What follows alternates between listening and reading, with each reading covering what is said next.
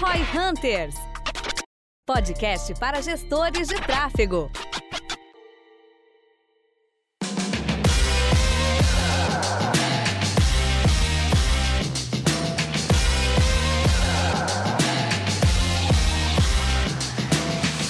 Nesse momento de crise que a gente tá, corona e tudo mais, a gente não precisa nem citar muito mais isso, mas o que a gente queria comentar nesse episódio hoje é o que, que aconteceu e como que essas empresas que têm pontos de venda, negócios locais, o que, que elas vêm fazendo para trabalhar nesse momento que elas não estão conseguindo ter o seu tráfego no ponto físico e como que a V4 aqui tá tendo essa experiência com esses negócios. Nesse episódio em especial, a gente trouxe aí um dos nossos colegas franqueados, que é o Alex Pereto, que ele vai estar tá com a gente nessa call para contar um pouco mais de alguns dos cases que ele tem dentro de tráfego para negócio local. Um dos aspectos, eu acho que mais importantes dessa pauta, né, o Pereto vai poder compartilhar com a gente a experiência dele, mas o que a gente sabe é que mais de 60% do PIB do Brasil, não sei se vocês sabem, mas é um fato, vem do varejo, né? E a gente sabe que 95, 94% das vendas do varejo acontece no, no offline, ou seja, a gente tem aí um dos principais setores do, da nossa economia sendo drasticamente afetados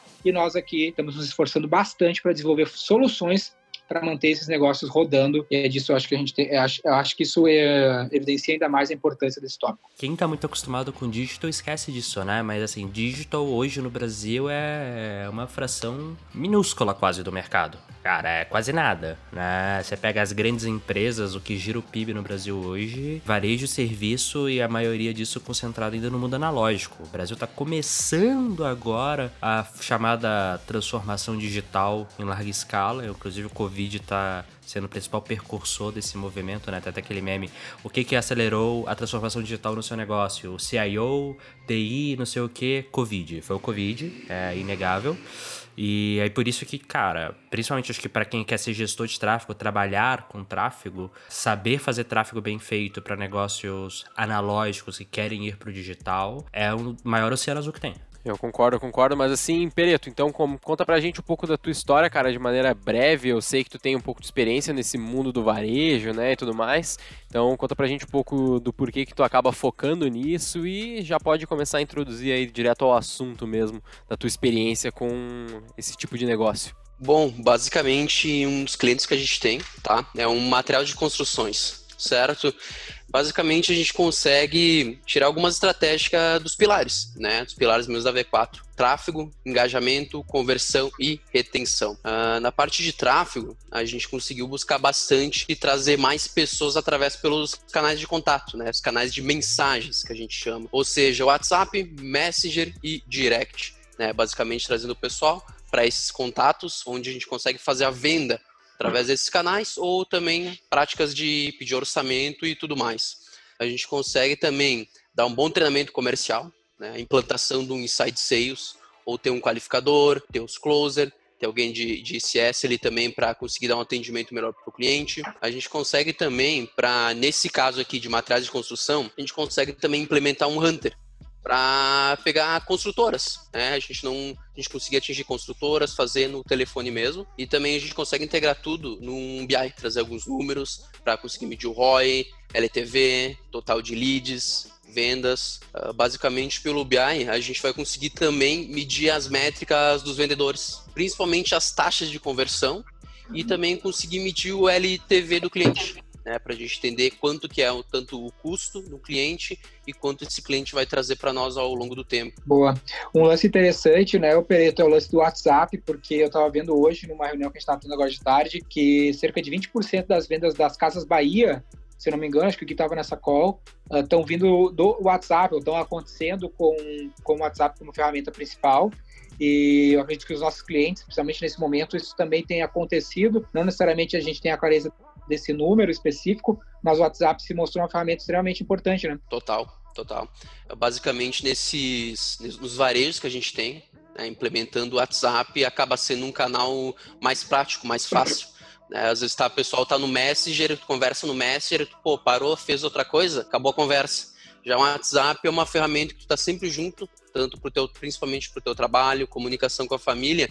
Então é uma é algo que consiga ser mais rápido ter um atendimento mais rápido, tanto para o lado do vendedor quanto para o lado do cliente. Mas, cara, o que eu ia falar que é uma coisa que, mesmo quem não tem uma loja online, né, não tem o e-commerce, consegue usar as campanhas digitais muito usando isso, a questão conversacional. Cara, ah, putz, mas João, eu não tenho e-commerce, ou então meu produto eu não consigo fazer, vender ele 100% online, como é que eu vou usar marketing no Facebook e tal? Cara, pega o contato, manda pro seu vendedor fazer ligação, manda pro seu vendedor mandar mensagem. DM no Instagram e mensagem no WhatsApp Business são destinações padrão já do Facebook Ads, por exemplo. O Google também já tem clique para WhatsApp, se eu não me engano, eu tava liberando. Nossa conta aqui no G4 já tinha um negócio desse de link para WhatsApp que tem que ver, mas cara, mesmo que não seja, você tem aquele deep link que você faz.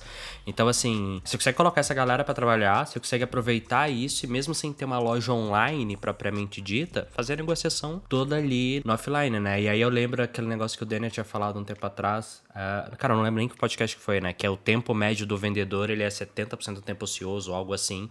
A gente deu o que, que a reserva fazia. Cara, seu vendedor de loja agora ele tá 99% ocioso. Aí, em vez de cortar o cara, se você pode, tipo, faz aquelas negociações de salário com base nas MPs e coloca ele para fazer ligação em WhatsApp, DM de Instagram, todos esses canais com os ads aí pra gerar lead. Porque hum. o grande lance era que a gente queria fazer esse lance do inside sales, de fazer o vendedor usar esse 70% do tempo dele ocioso, que ele não está na vez, vendendo inside, né, vendendo internamente para quem ainda não está na loja. Esse era um plano que a gente vinha implementando devagarzinho, devagarzinho em vários clientes varejistas e o Covid deu uma acelerada, né? A gente entrou em 100% de várias redes aí que estavam indo devagar, não, não tinham muita escolha, tiveram que acelerar e tem se provado muito tarde, com o caso da Casa Bahia, 20% da receita vindo ou acontecendo através do WhatsApp. E eu acho que, a, que esse é um grande legado né, que essa crise vai, vai deixar esse aspecto. Mas uma grande dificuldade, ao mesmo tempo que a gente vê, não sei como é que tu tem enfrentado isso aí com teus clientes, Pereto, é o aspecto da mensuração, né, cara? Da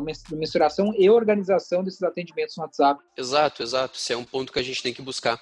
Porque, como vocês mesmos puxaram, a gente consegue, primeiramente, num... quem atende o WhatsApp é esses clientes que têm esse tempo ocioso. Então, tem dois problemas. A padronização, né? Um exemplo, tem cinco clientes na loja. A gente, primeiramente, a gente busca esses cinco clientes fazer o atendimento. Então, a gente tem que ter essa padronização e também conseguir metrificar 100% né, através de planilha ou CRM, mas saber todo o caminho do cliente e por onde qual que é, e qual que é o canal mais rentável, ou seja, Messenger, Direct ou WhatsApp. Para ao longo do tempo a gente conseguir implementar uma pessoa só, né? Aumento da demanda, a gente consegue implementar uma pessoa só e tende a ser mais prático, mais mais fácil assim, porque a gente consegue padronizar só com aquela pessoa e ter um planilhamento, controle ideal. É, porque o ideal seria ter um software para automatizar isso, mas hoje ah, o melhor que a gente viu até o aquele ano no CRM, mas é muito caro para o preço do Brasil. Não tem um bom CRM integrado com WhatsApp Direct, né? A Zenvia tava lançando algo assim, né? Quem? A Zenvia tava lançando uma parada assim para gestão de. Que o foco de deles é mais é mais no help desk, não é tanto na venda. Ah, justo, justo, justo. Cara, uma dúvida que eu tenho de mensuração, rapidinho, é, é que assim, é, é, é, relativamente fácil ver quais campanhas geraram mais contatos no WhatsApp e é relativamente fácil ver quais vendedores estão convertendo mais ou menos. Agora, e para ver quais campanhas estão gerando mais leads que realmente convertem em clientes, como é que você tá fazendo essa, essa mensuração? Porque quando eu tinha que fazer, eu usava aquele esquema das conversões offline. O que, que você tá fazendo aí? É, tem algumas maneiras, né? Tem o conversões offline, que a gente até tava em alguns alguns testes para usar, né? Principalmente nesse cliente é que, que fez alguns testes parou agora, né? O lance da conversão offline, o Facebook cortou, né? Por causa do Covid. É, algumas questões foram cortadas mesmo, principalmente o tráfego para o estabelecimento, né? Uh, alguma das maneiras também o link, fazer campanha de tráfego e utilizar o link não fica 100%. Os leads nós conseguimos tirar a campanha daqui a pouco qual que está mais dando, ou pelo menos para testar um público que está dando bom, e depois tu pode subir uma campanha para mensagem com aquele público que deu bom, que tu conseguiu traquear 100% através do tráfego para um link né? Ou seja, é. criar o linkzinho de API. Acho que é bom, bom lembrar dessa dica também, né? Que o pessoal, às vezes, eles vão fazer o WhatsApp link do chat, que a gente fala, e eles fazem campanha de tráfego. E aí, campanha de tráfego tem um puta problema que é essa discrepância, né? Que a gente sempre tem isso. Tipo, ah, eh, teve 100 cliques no dia 1, nossa, gerou 100 mensagens lá no PDV. E aí a gente vai ver, gerou 10 gerou 3. Então tem uma baita discrepância nisso, por algum motivo que a gente não sabe ao certo, a gente só sabe que campanhas de mensagem é o que funciona mesmo, né? Que gera realmente a mensagem no final. Mas essa maneira que o Pereto falou é muito boa, porque daí tu acaba fazendo. No primeiro momento, tu gera, pode fazer link do chat, que tu vai conseguir fazer esse traqueamento que o João falou, né? Que tu vai conseguir saber na mensagem da onde esse cara veio.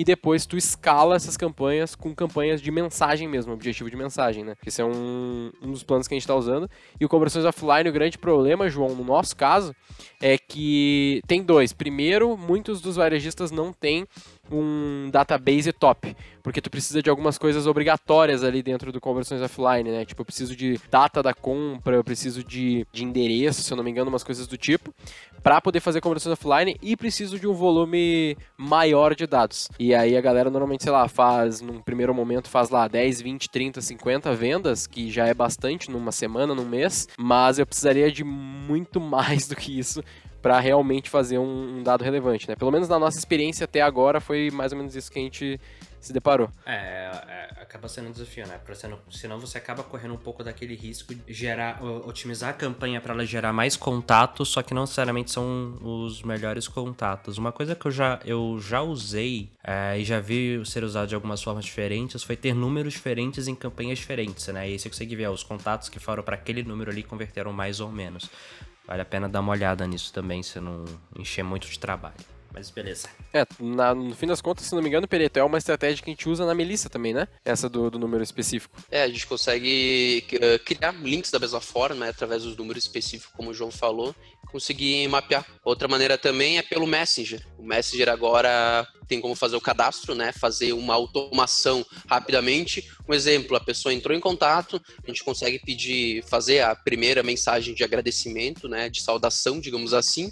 E a gente consegue também já gerar um modelo que ela quer, ou o canal que ela quer comprar, se ela quer delivery, se ela quer retirar no PDV, ou qual modelo que ela quer essas, é, tendo esse filtro assim, a gente já consegue gerar uma oportunidade, não só um lead, mas sim uma oportunidade para o vendedor só atender quem realmente er, ergueu a mão e tem realmente interesse. Ou seja, já passou uns dados, breve dados para a gente conseguir fechar a venda. Cara, uma dúvida que eu fiquei aqui agora, como é que tá sendo a questão de budget, né? Quanto que vocês estão tendo que investir e ROI que vocês estão conseguindo com essas campanhas aí, mais ou menos? Não precisa falar o número exato, né, de investimento, mas, cara, tá na casa do quê? 50 reais por dia, 500 reais por dia, mil reais por dia? Como é que tá sendo isso de retorno? A gente tá fazendo um, exemplo, né? Tem, depende muito do cliente. Tem cliente que a gente tá investindo cerca de 3 mil por mês, né? A gente tá conseguindo ter um, um ROI de 4, um ROAS de 13, 14, né, um faturamento de quase 40 mil, a gente consegue ter gerar lead suficiente para uma pessoa atender e essa pessoa fechar as vendas, né, fechar em torno de 100 vendas por mês.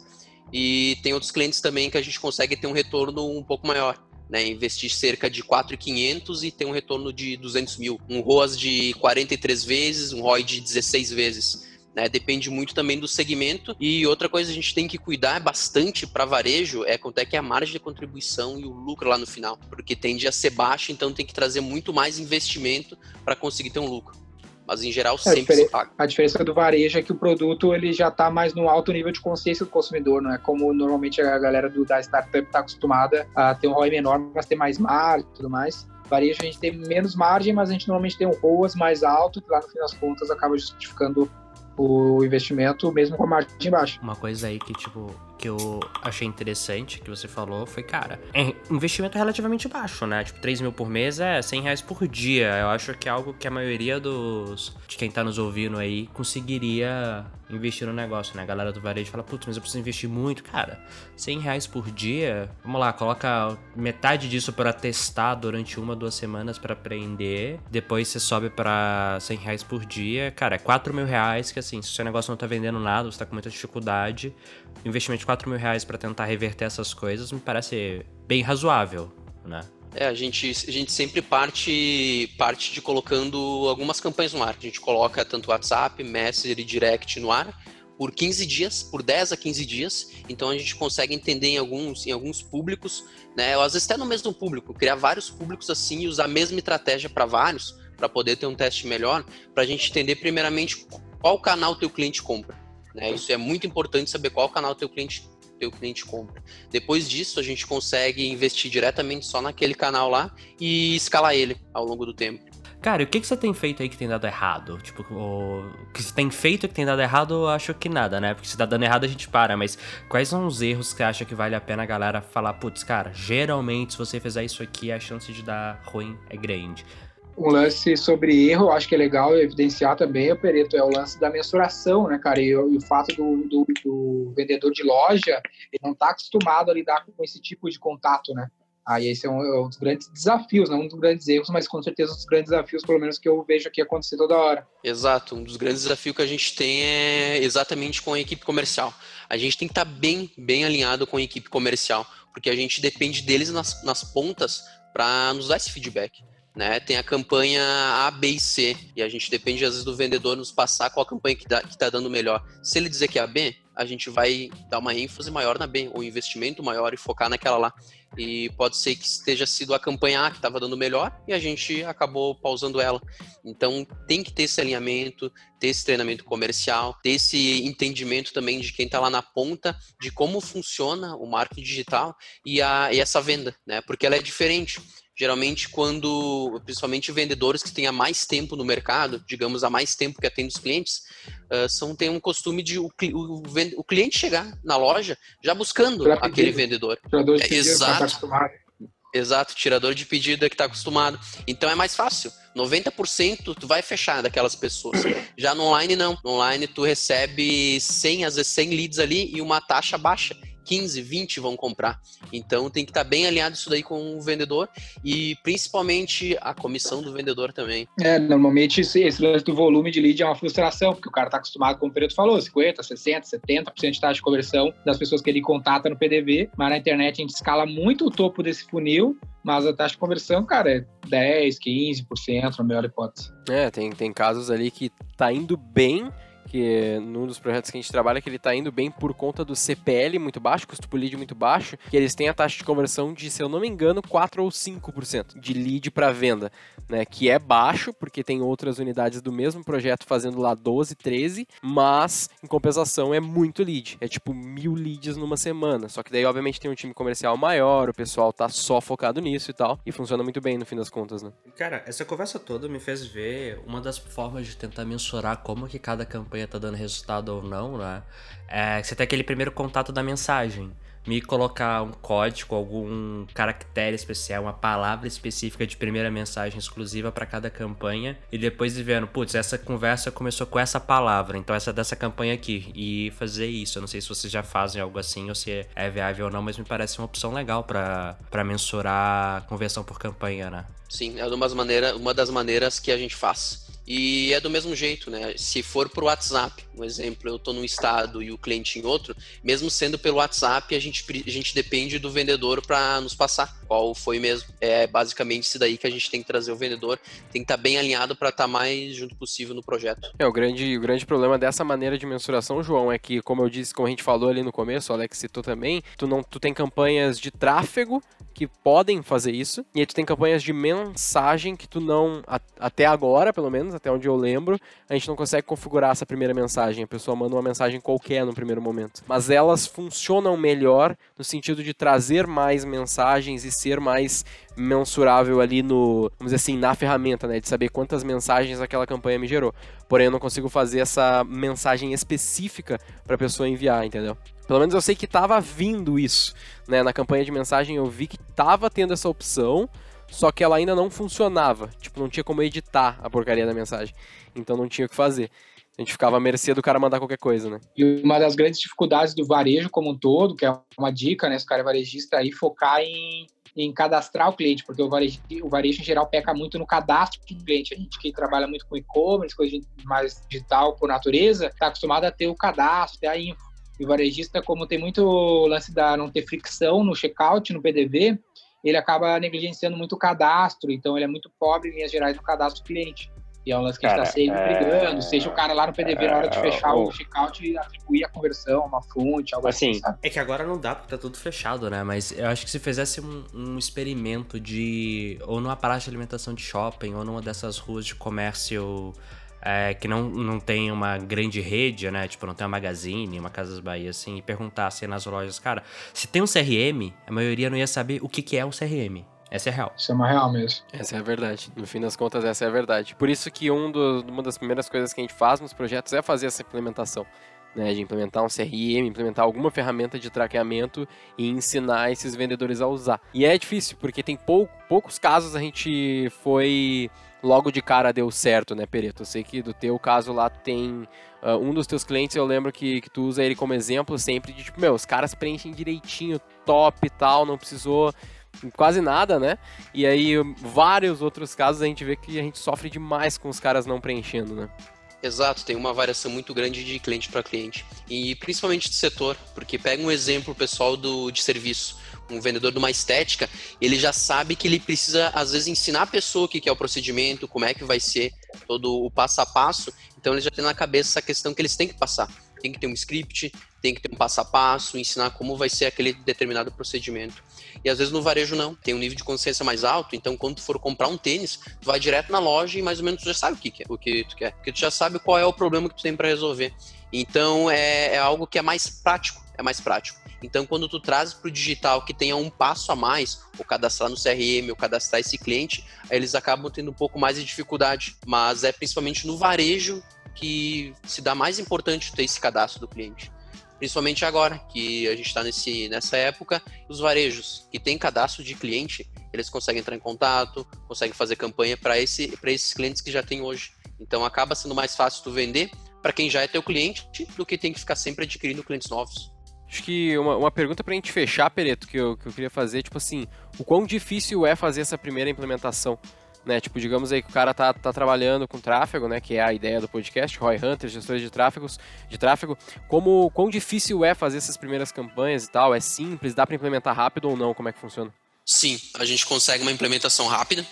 Tem clientes que a gente conseguiu, tem até clientes, dependendo do que já tem de estrutura, a gente consegue em 48 horas. Um tempo bom é 15 dias para ter todo um, um, todo um passo a passo, um mapeamento, como eu falei, varia de cliente para cliente. Mas desde estruturar as campanhas, dar um treinamento de equipe comercial, implementar algum sistema para eles fazer o cadastro, acompanhamento desses clientes e a gente conseguir implementar business intelligence, a gente demora em torno de 15 a 20 dias para estar tá 100% rodando todo o passo a passo do cliente conseguir direto, diariamente olhar os resultados deles, olhar como é que está a equipe comercial, quais são as, as taxas de conversões, com certeza nesse meio tempo a gente consegue implementar. Oh, oh, eu não sei, eu, esse, a gente nunca teve convidado além do próprio João, né? E o João ele teve a fala final. Será que a gente deixa a fala final com o João ou com o Pereto? Acho que faz sentido com o Pereto, talvez, né? Não sei. Pô, logo hoje que eu tenho uma, caramba. Todo dia eu tenho que inventar. Ah, hoje, hoje, eu tenho uma. uma. Então vão não, ser duas lá, frases lá, finais, cara. Vai lá, ser duas frases finais. a minha frase final, porque todo dia vocês pedem eu ter que inventar, hoje eu já sabia qual que seria. Bem simples. O Covid é o maior agente de transformação digital que o mundo já viu. Boa. Fechou, perfeito. Aí, Pereto? Da tua, é uma que... batalha de rima. Me, que... me quebrou agora. Porra, já, já vai pedir pra sair, cara? que fácil. Cara, eu acredito que um recado para varejo uma das coisas mais importantes realmente é ter esse cadastro dos clientes, né? ter esse cadastro dos clientes para até para conseguir entender como é que é o perfil do cliente e para nesses tempos assim conseguir ter, ter o faturamento em pé ainda. Boa. E para quem tem medinho de fazer cadastro de cliente, porque vai ter muita fricção, ah, é que nem o X, o Y, né? Interface de usuário no aplicativo. Tu tem como criar maneiras disso não ser tão ruim, né? Grandes varejistas, Renner, Riachuelo, são essas que cadastram 100% dos seus clientes então, se eles fazem, crescem, tu também consegue fazer. Basta pensar um pouquinho de como fazer isso sem ter fricção no teu checkout e não prejudicar teu modelo de negócio. Exatamente. E basicamente era isso então para o episódio de hoje. Valeu a presença aí, Pereto. Tamo junto. Obrigado por compartilhar a tua experiência.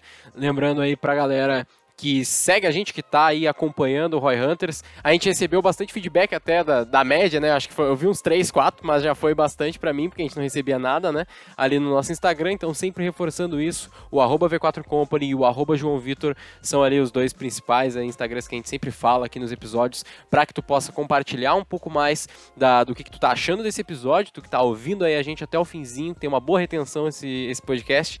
Então deixa lá a sua sugestão, comenta, se gostou, se gostaria que a gente trouxesse mais pessoas aí para compartilhar um pouco da sua experiência, a gente vai ficar muito agradecido. O arroba João Vitor ali, que eu nunca mais vou esquecer, ele também tá lá sempre postando os conteúdos dele, sempre de, gerando bastante valor no Instagram também. E basicamente é isso. Eu sou o Guilherme Lippert, Equity Partner da V4 Company. Sou Denner Lippert, fundador da V4 Company. E o nosso negócio é vender o seu.